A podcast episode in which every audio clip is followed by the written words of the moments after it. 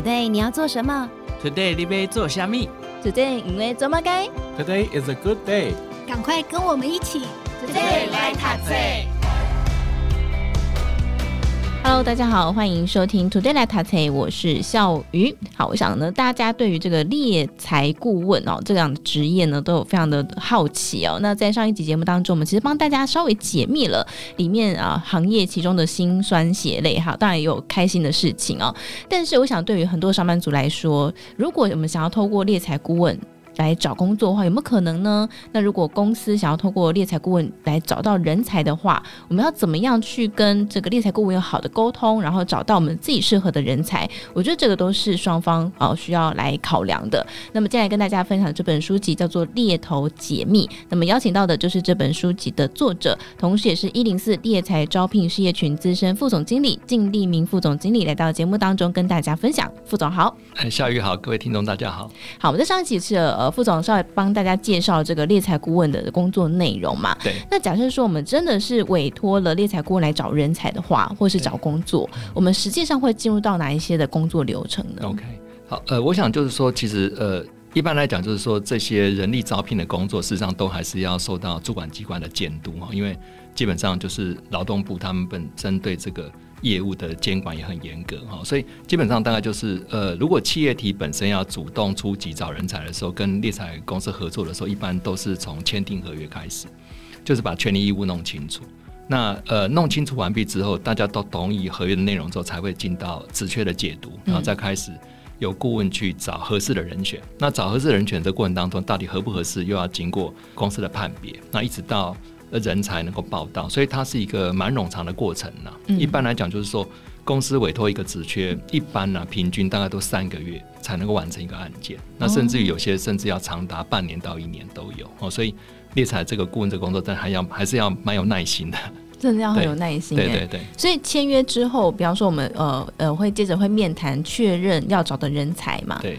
那接下来还会有什么样的流程呢？对，就是呃，一般来讲，就是说，只要权利义务对等之后，呃，在跟公司沟通完这些人才规格之后，那接下来当然就是猎才顾问要透过真的是大海捞针的方式，能够找到那样的人才。那不管是从透过 database，透过自己的人脉，那你找到人才之后，那猎才顾问又必须跟这个人选要 interview。那 interview 完毕之后，如果觉得符合了，猎才顾问还必须帮他写一份推荐函。哦，就是他要去意见俱生，说，啊，那为什么你觉得这个人适合 A 公司？哦，哦，他要去写推荐函。那这个推荐函写完了之后，公司如果觉得认可了，那公司当然会觉得说，好，那你帮我安排跟这个人选面试。那这个过程完毕的，这个过程可能会经过几个轮回，因为有些公司总会觉得说，啊，你怎么可能推荐一个我就录用他？他希望看三个，看五个。哦，那当然也有一些公司会觉得说，啊，不，不行，你这个猎财顾你别别把我当成小秘书，你最好准一点，推两个就可以了。哦，所以这个过程当中，猎财顾问又要。能够配合公司期待猎财服务的这些呃内容，他去服务，那一直到人选能够报到，才能够算整个案件能够结束。那甚至于后面还有一个人才的人选的保证期，对，就是说如果这个人选他当然保证期可能从三十天到一百二十天都有，哦，看到年看年金的高低。那如果这个人选他都在保证期之内，如果失败了，那可能又会产生递补的问题，或者说退款百分之五十的问题。哦，所以整个猎才的商模本身，它大概就是这样子的一个概况。哇，很繁复诶，其实要来来回回蛮多次。对，其实来来回回真的蛮多次。那我蛮好奇，所以呃，通常猎才顾问在跟这个人选面谈的时候，对，第一个会看什么？跟人选见面的时候，呃，我想就是说，如果一个猎才顾问他因为接受客户的委托去找人才的时候，一般来讲。呃，有经验的猎才顾问，他一定的方向会很明确。嗯，那很明确，他如果呃联络到这个人选，那这个人选刚好也有意愿转职的时候，那我觉得基本上，呃，猎才顾问一定是先看他的履历表。那他履历表看完了之后，那电话跟人选联络完毕之后，大家如果人选也对这工作有兴趣，那这个猎才顾问也觉得说，那我可能要进一步跟你探讨一些呃，不管是硬实力跟软实力的时候，那大家才会见面。那你见了面之后，我觉得猎才顾问应该就会用。比较严谨的方法去验证这个人选到底符不符合公司的需求。那这个过程当中，当然都会有一些面试的这些呃类似互动。那当然最后当然呃猎才顾问又必须要站在人选职业的发展的立场上去思考。我觉得猎才顾问就是双方立场都要顾到了。嗯，所以基本上从履历表，从这个人的职业的想法，那到未来的这个可能的这个发展，我想都会是猎才顾问会去验证的的这个项目。所以其实是必须要面面俱到才行，对不对？对对，对。不过因为其实我们在呃之前有提到说，其实现在很多公司找人才都会透过网站去刊登职缺，对不对？对，没错。那不同的管道其实有不同的优缺点。那公司通常会透过猎才顾问来找人，他有什么样的原因？对，好，我想一般来讲就是说，呃，像一零四我们是全台最大的人力银行嘛。那当然我们也还是有一些竞争同业哈。那因为网络刊登其实费用是很低廉的，那再加上说它有一个长期曝光的效果。嗯。那另外就是台湾的一般的上班族也经常用人力银行去找工作，好，所以这个就是公司找人的基本款。哦，他当然一定会买这个服务，因为也不贵，也不贵。那他这样子的服务，就像我刚刚提到的，它有它的好处哦，就是，但是它有一个比较大的问题，就是它比较是被动等待人权主动应征。嗯，那以现在我们的观察来讲，会发觉中高阶主管跟很多关键人才，他是不投履历的。哦，对，如果说这些人也投履历，其实我常常开玩笑讲，我们猎才顾问就回去种田了。对，就是因为这些人不投嘛，就他还是喜欢量身定做的服务。那才会衍生得到企业体，他如果从公开的网站都找不到适合的人选的时候，他只能请猎才顾问主动出击。而且猎才顾问找的人很多都是被动求职者，就是你看嘛，我们一般在人力银行网站里面会投递履历的，就主动求职者，我就是要换工作，我去投啊。对。但是猎才顾问找的很多人是被动求职者，那我常常开玩笑讲说，很多被动求职者不太会写履历，也不太会面试。因为这些人都认真在工作，没有认真在找工作，嗯、对，所以基本上那猎才顾问当然他有一些人脉，他透过一些资讯找到这个人，他就会去跟他讲这个工作的这个状况。那当然也会很成功的让很多的被动求职者他能够攀登职涯的高峰，进到另外一个领域。我觉得这个是在整个招募市场上一个多元的方法，就是说企业体呃可以善用人银行，也可以善用这种主动出击的方式，那甚至于。很多公司可能会在社群网站上面刊登，或者说他会用专案招募的方式。我觉得招募方法很多了，只是说企业体他要去思考说我要找什么人，我适合用什么管道，这个管道能不能让我找到呃想要找的这个人。对，比方说，像如果透过人情推荐好了，对对对，就会有对人脉推荐，就会有一些人情包袱嘛。对对，万一你不不用这个人，你就很难交代，对不对？就很难要开口跟他说，哎，不好意思，你推荐人我没 有录用哎。那另外一个呢，如果你是透过这个呃网站的话，当然它也是很好处，就是说会有很多主动求职者投履历，但是你就必须要先做第一轮的筛选，对对，筛选之后你要再做第二轮的筛选，对对对，然后再做第三轮筛选，只会耗费蛮多的时间的。对，在书当中有提到一件事情，就是隐形成本。嗯，我觉得其实大家觉得好像透过这个方式，好像成本很低廉。对，但其实如果你认真算起来的话，把那些你投入的时间、心力啊算进去的话，其实成本是蛮高的。没错，其实。一般的公司或一般的 HR 或用人主管会觉得说啊，我我今天委托猎才找一个人选都要花一二十万，甚至三四十万，他觉得啊这太贵了。嗯。但是有时候你仔细去思考一下，就像刚刚呃我们大家谈到，就是说其实一个公司要去找一个人，它成本其实很高的。就是第一个你要刊登在银行网站，它有个费用；第二次说大量履历飞来之后你要筛选，那有时候你看到很多履历可能一个都不适合。对，那甚至于你谈到的那个人可能连报道都不报道，那这个东西已经过去好几个月了。那再加上说你主管面试也要花时间了，那甚至于你可能要三个五个选一个，对你也要花时间了。好，所以我是觉得说，呃，你仔细去算这些有形无形的成本，其实不低啊。那如果说你找进来的人他还留不住，那那不是很麻烦吗？那你不是赔了夫人又折兵吗？所以为什么就是因为这样的原因，就很多的企业主就会觉得好，那我干脆就委托猎才顾问去找。找猎才顾问就是结果论嘛，就你委托他的时候也不用付钱，人选报到了那才付钱。嗯、那那我刚刚就提过嘛，那人选报到了，老板一定会觉得啊，真的就是找不到这样的人，这个就是我梦中的这个白马王子，你才会录用他嘛。那如果说你借由这样的方式，你真的找到一个非常有即战力的人选，他又能够符合你公司的企业文化，他又能够帮你创造绩效，那事实上你你花费的这些服务费，事实上是很低廉的。所以，我为什么曾经讲过说，其实我们有很多的中小企业都是因为找对几个人才，公司就上市贵了。那你说找对那几个人才，公司上市贵，请问上市贵的利益是谁的？当然是老板的。没错。所以为什么很多老板还是会觉得说，好，如果我真正要找到一些好的人才，我宁可委托猎才顾问。而且有些猎才顾问，他如果真的一旦对这个公司很了解的时候，那其实这个公司是离不开这个顾问的，因为只有这个顾问了解你用人的风格。因为他送过很多人录取，做表现很好，他终于知道原来这样的人是适合你的。那所以为什么很多猎才顾问是无可取代？是因为他很了解这个公司，他连这个老板的个性都很清楚，那就自然能够找到对的人才。那这个老板当然对他的依赖度就很高。确实，对。不过呃，在这个过程当中啊，还有一个刚刚说到。找人才是一件事情，一个关卡。对，第二个关卡就是留住人才。是，哎、欸，我们刚刚有提到嘛，就是有很多人报道之后没几周就跑了，不然或者是根本没有来报道。这公司到底要怎么样把这些好人才留住呢？对，我想孝宇刚刚讲的没错。现在公司最痛苦的就两件事，一个就是找不到人，第二个是留不住人。对，没错。我想这两这两是很难解决的了。那我觉得刚刚呃，这个孝宇提到这个问题，第一个我还是觉得说，你要留住人才，我觉得有一个外部的因素跟内部的因素要克服。那为什么现在留留人很难呢？是因为现在抢人抢的太凶了，对，而且现在又是呃高龄少子化，本来人才就稀缺嘛。那再来就是说，呃，人是走动的资产，就人永远他会去找到一个他他愿意待的地方。好，所以那再加上说，台湾现在目前目前产业互抢才的这个情况很严重，也就是说，你做工程师也不是就 IC 设计、半导体公司跟科技公司需要这个工程师，嗯，这个银行也需要啊。这个传产也需要，因为大家都要数位化啊。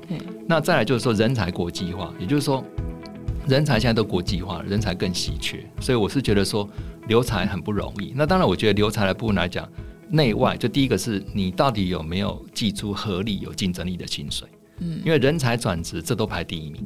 好，如果说呃你没有办法给出一个合理有竞争力的薪水，基本上人就不容易留住。那那再加上说。你的管理跟制度，就你的管理跟制度是不是尊重人才的，这也很重要。所以为什么现在很多公司他就会觉得，怎么样能够让管理跟福利做得更好？那甚至于我常常在讲说，现在未来这个一定是很大的挑战，是因为一个成立三十年的公司，它公司里面可能会有六个世代，从四年级生到九年级生，请问怎么沟通？他内部就乱成一团，那世代就是冲突很严重。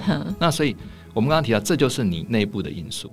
那你当然就是说，你公司的营运好不好？好，你到底公司能不能给出比较好的福利，甚至于呃，到底人才在你这个地方到底有没有好的职业发展？我觉得这个部分都呃，对公司来讲都很有挑战，因为现在求职者的意识抬头了啦，嗯，对，不再像以前，尤其是现在人才又稀缺，人才稀缺的状况之下，那自然就会把求职者的地位往上提。好，因为现在目前是人求事嘛。哎、欸，但蛮有趣。求人呐，对对，但蛮有趣的是，虽然说人才稀缺，可是其实职场上还是有一个年龄天花板。啊，对对，没错没错，对，这是一个产业界大家都对对对，不能说破秘密。对对，其实我觉得这个部分是一个很让上班族这个应该是很沮丧的一件事，就很焦虑。对，说在现在大家身体都很健康。对，那大家也会希望在职场上能够做久一点。对，但是确实在职场上就会有一个天花板。哦，一般我们的观察是，大概只要到四十岁，我觉得难度就很高。哦，也就是说，企业体就比较对于四十上以上的上班族就会呃比较严谨。嗯，好，那当然就是说，四十岁以上的上班族可能在异动的过程当中就会比较不顺利。哦，这个我想从。呃，政府的数据或者银行数据都可以看得出来。那当然，这个部分来讲，对于上班族本身，可能就要思考说，那你有没有可能在三十岁以前，可能要让你的绩效比较显著？哦，所以我经常跟很多年轻朋友，即便你二十二岁大学毕业的同学，二十四岁研究所毕业的同学，我都会跟他讲说，你三十岁的时候一定要做到两件事，这两件事你一定要做到。那做到哪两件事呢？第一个，你的专业要被认同；第二个，你一定要站在一个蓄势待发的位置上。因为你专业被认同，你有舞台才能往上发展嘛。对。那为什么三十岁要做到这两件事呢？因为你三十岁做到这两件事，你才能够有职涯的黄金十五年，三十岁到四十五岁。好，那你到四十五岁之后，如果你还要在职场上有定位的时候，你必须有具体的战功，就是说公司没有你不行了。嗯。好，所以我我觉得这个部分当然都是呃呼应刚刚主持人讲的，就是说你你一个职场上班族本身，你要去铺陈你的职涯。你看二十二岁大学毕业到到六十五岁，四十三年嘞。对，那那这个过程，你如果不是步步为营的话，我是觉得很可能就会中箭落马。所以副总在自己的职涯过程当中，也是有这样设定每个年纪的目标吗？对，对，其实你看我为什么在十七年前我会做业务，我以前做人资长啊，嗯，对，做人长就行政工作嘛，那你就会觉得说，啊，你做行政工作，呃，一般来讲就是花钱单位嘛，嗯，啊，就是说你做人资就是反正福利也要钱，训练也要钱。对不对？那反正经济好多找点人，经济不好就资遣裁员，就很痛苦嘛，对不对？对，那你就发觉在其他公司里面好像有一些人好像不太受景气影响，大概就两类嘛，一个叫研发，一个叫业务嘛。哦，因为业务就是开疆辟土嘛，对，研发就从无到有嘛，那时候才会讲说，哎，那要不要不要做行政工作来做业务工作？哦，所以。那基本上就是也希望说维持在人力源、人资源的专业上面，好，所以开始做了业务工作。那那当然做了业务工作之后，就会觉得说我们去扛业绩、带团队，那就会有不同的启发。嗯，哦，那当然，呃，我写的这本书，当然也是心路历程啊。哦，当然也是希望说借由这本书，即便是虽然是讨论猎才，但是也许也可以从过程当中让很多上班族朋友知道说啊，你怎么样才能够成为猎才眼中的这个关键人才，或者含金量高的人才，那让自己本身。在职涯的发展里面，能够步步为营。所以人才其实呃，如果上班族要转职啊，上班族有两种嘛，一种是一般职员哈，一本一一种就是主管职嘛。对对，那我们先讲一般职员好了。我想这个尤其是年过年前后这段时间会有很多的这个转职潮。所以如果一般的职员要转职的话，有什么要思考的事情呢？对，我是觉得说一般哈，大家可能。还是要思考一下，你转职的目的是什么了？啊，就是说我我觉得一般现在上班族很很喜欢把转职放在嘴上，好，那但是我们也发觉，其实越转越不好的也很多哦。哦，所以我是觉得说，第一个就是说，呃，我觉得一般上班族可能要体会到是说，你你不要期待说未来的工作会更好做，哦，其实工作只会越来越难，不会有简单工作等着你。对，所以我是觉得第一个。你如果有抱持这样子清楚的认知的时候，我觉得基本上是一个比较正确的心态。那当然就是说你在转换过程的当中，呃，再来你可能就要去思考说，好，那到底我转换的这个过程当中，到底能不能带给你效益，或者说你能不能学到东西？那这个部分我觉得是更重要，因为如果你不是在年轻的时候多学一些经验，那你年纪大的时候你怎么靠经验换钱呢？哦，所以我觉得这个是要思考了，比较不要是因为自己情绪上面就转职。我觉得这个是可能要提醒，因为现在转职潮快到了嘛，大家可能要稍微审慎三思一下。嗯，因为如果是因为情绪转换工作，到了下一间公司，你还是有可能会因为情绪的关系，你又想要再换工作。对，没错，没错。对，因为有人的地方就有江湖嘛，在江湖就难免遇到一些。对，对，对，真的，真的，对对对，所以因为情绪换工作，还是要再思考一下。对，那对对。反过来说，什么样的情况下，可能人才真的要思考一下，必须要转职了？对。呃，我是觉得说，可能第一个还是你能不能学到东西啊？我还是觉得说，大家在工作的过程当中，如果你已经没有办法再成长或学到东西的时候，我觉得就考验你要不要跳出舒适圈了。嗯哼。因为你如果不跳出舒适圈之后，常常你就会原地踏步。那原地踏步，你的职业就没有办法再发展。哦，但是往往就是你会发觉很多上班族三年、五年、八年他不换工作，我觉得还是有一个就是勇气不够的这个想法了。那当然，我是觉得说。即便有这样的想法，你如果真的要转职的时候，我觉得还是要步步为营了。就你还是要去思考说，那你的目的是什么？那当然，我还是觉得说，大家本身可能要，呃，我是比较建议大家去做难的事情。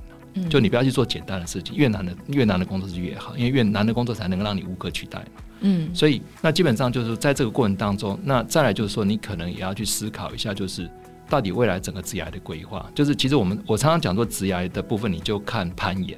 你看人家攀岩的时候，他爬到这一步，你看前三步在哪里？不然他绝对没办法登顶的。对，没错。对，所以那一般来讲，如果你超过三十岁以上，我认为你的你找工作就跟攀岩一样，就是你要步步为营，因为一失足就就成千古恨。对，所以要很小心了哈。那所以我还我才会觉得说，职业规划本身来讲，呃，可能自己本身还是要有一个比较长期的想法。那我是觉得基本上会。让大家在工作上面比较从容，而且会觉得有价值。那这个我觉得还是决定在你的工作价值观，因为我还是觉得很多的上班族大概都是为了钱或者是为了这个家庭在工作啊。那我是觉得，如果大家没有尽到。你是为你自己工作，你没有尽到说把自己当品牌来经营的时候，我觉得职场上的太多的挫折都会让你淹没。没错，而且我我其实比较好奇是说，刚刚副总提到自己过去从行政职转到业务嘛，对。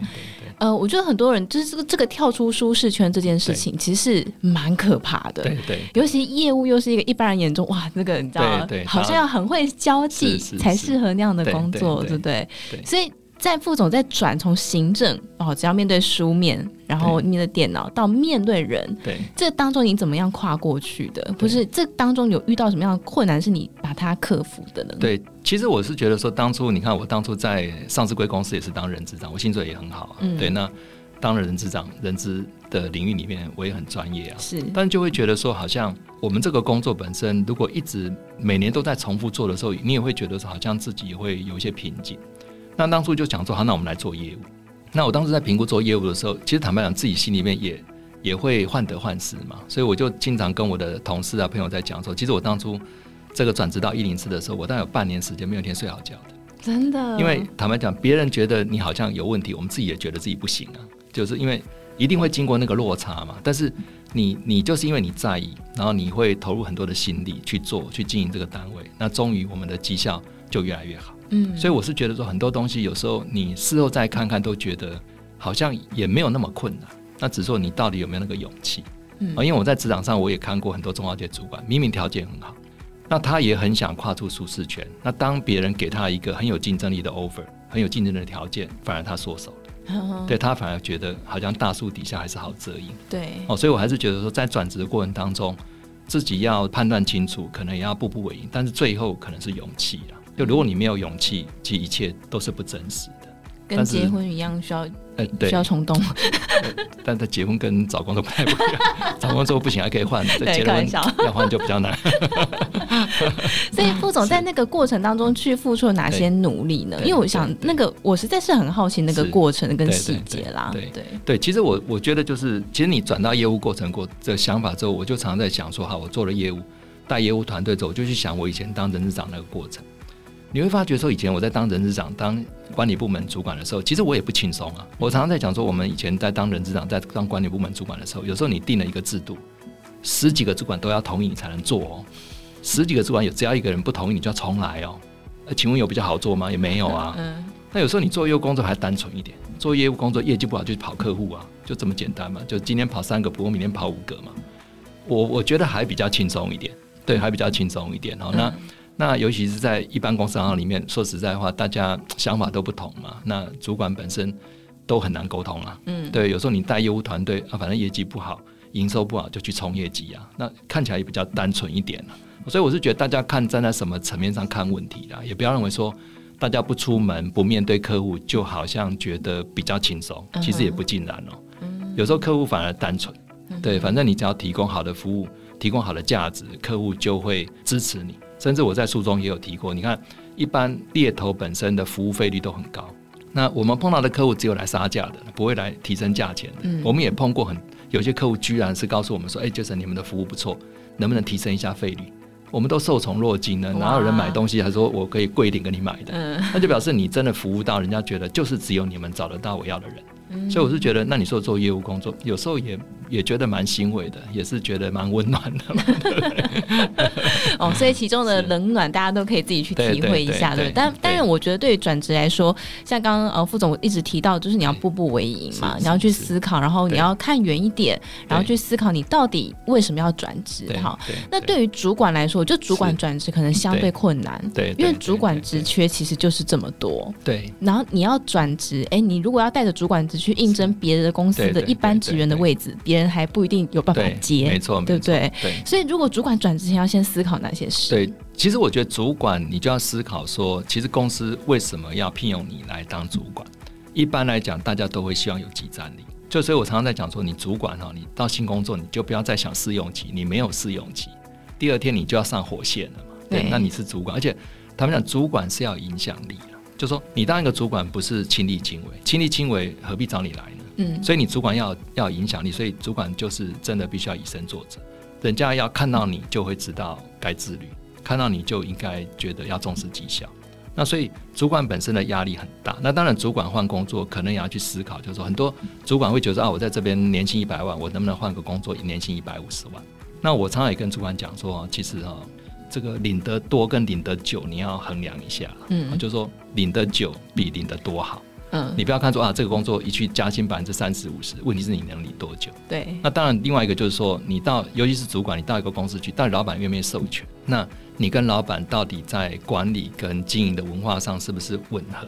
那这个都是我碰过很多高阶主管，他真的要换工作，他薪水本来就已经很高了，那他要再去跟一个老板共事，他就会比较思考说，诶，那到底我们是不是有共识？嗯、我们是不是能够在一起互动？甚至于我们是不是有共同的理念去经营？我觉得这个部分对高阶主管来讲是一个很重要的选择的这个这个抉择的点好、嗯哦，那这些东西如果都能够达成，我觉得高阶主管他互动他异动之后，我觉得对他的职业来讲才会有加分。哎、欸，所以我觉得这部分呃，包括主管们如果自己想要转职，自己去思考这件事情，跟包括呃，透过猎才顾问来协助，哎、欸，我觉得这个都是必须要很审慎思考的点，对对对对对，对，因为如果管理的风格不一样，那确实共事起来会蛮痛苦的。没错没错，所以所以其实我常常开玩笑讲嘛，你看我们以前年轻的时候，呃，老师跟爸爸妈妈都跟我们讲说，哎、欸，你到社会上几种朋友要交哦，医生要交一个嘛。就是万一有问题可以找医生，再来跟你讲说啊，律师要交一个啊，对不对？万一有问题可以找律师啊。那第三个跟你讲啊，会计师要交一个啊。那你就发觉说，年轻朋友们身体也很不错啊，还不用找医生嘛。那找会计师，反正你所有钱都要缴，所以你找会计师也没用。对。第三个律师，好像我们大家也不会惹是生非。那大家反而觉得这三个好像不见得经常用得到，你反而觉得哎，职涯顾问很重要。嗯、我是不是应该找个猎头顾问，找个职涯顾问当我的经纪人？对，因为可能在职涯上面，天天都会有很大的变化嘛。嗯、那你可能在每个阶段都有可能不同工作的要求，比如说你结婚前、结婚后，你生了小孩还是没有生小孩，大家对职涯跟工作的想法是不一样的。那这些想法，如果你有一个职涯顾问，他一直是 monitor 你的发展的时候，我觉得他相当程度知道你的状况，他就可以引荐你到适合的工作去。那我觉得。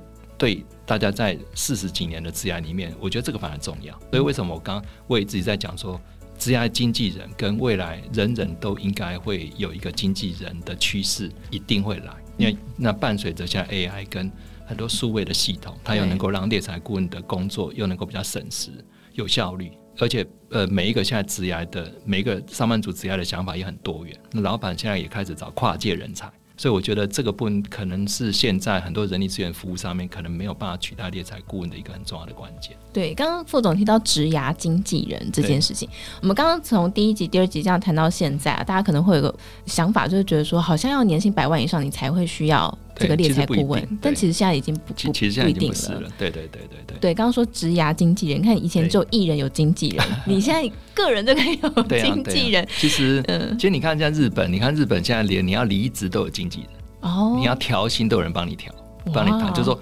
你你想要异动，想说哎不好意思跟老板讲，有人帮你去谈。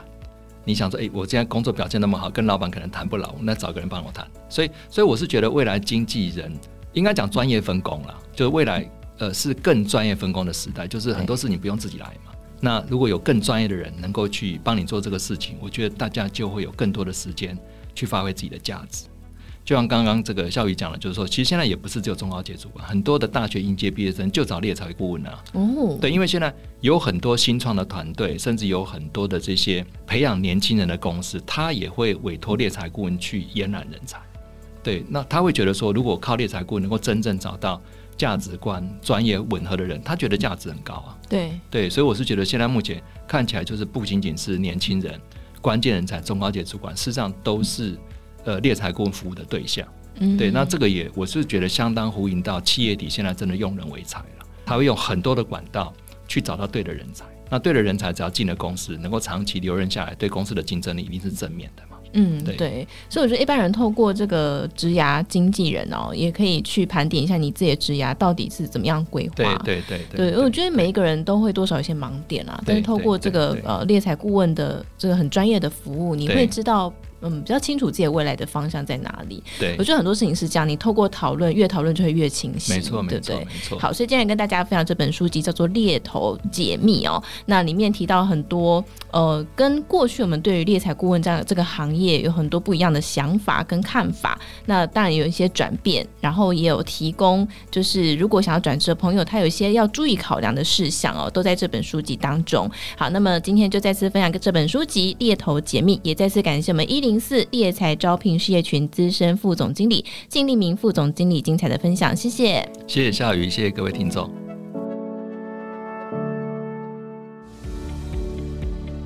听完 Podcast 节目，有好多话想分享，想要提问却无处可去吗？别烦恼了，现在只要点击资讯栏下方的 Discord 社群平台连接，输入昵称就可以立刻问问题，与主持人互动哦。让我们一起在学习的路上不孤单。等你来加入。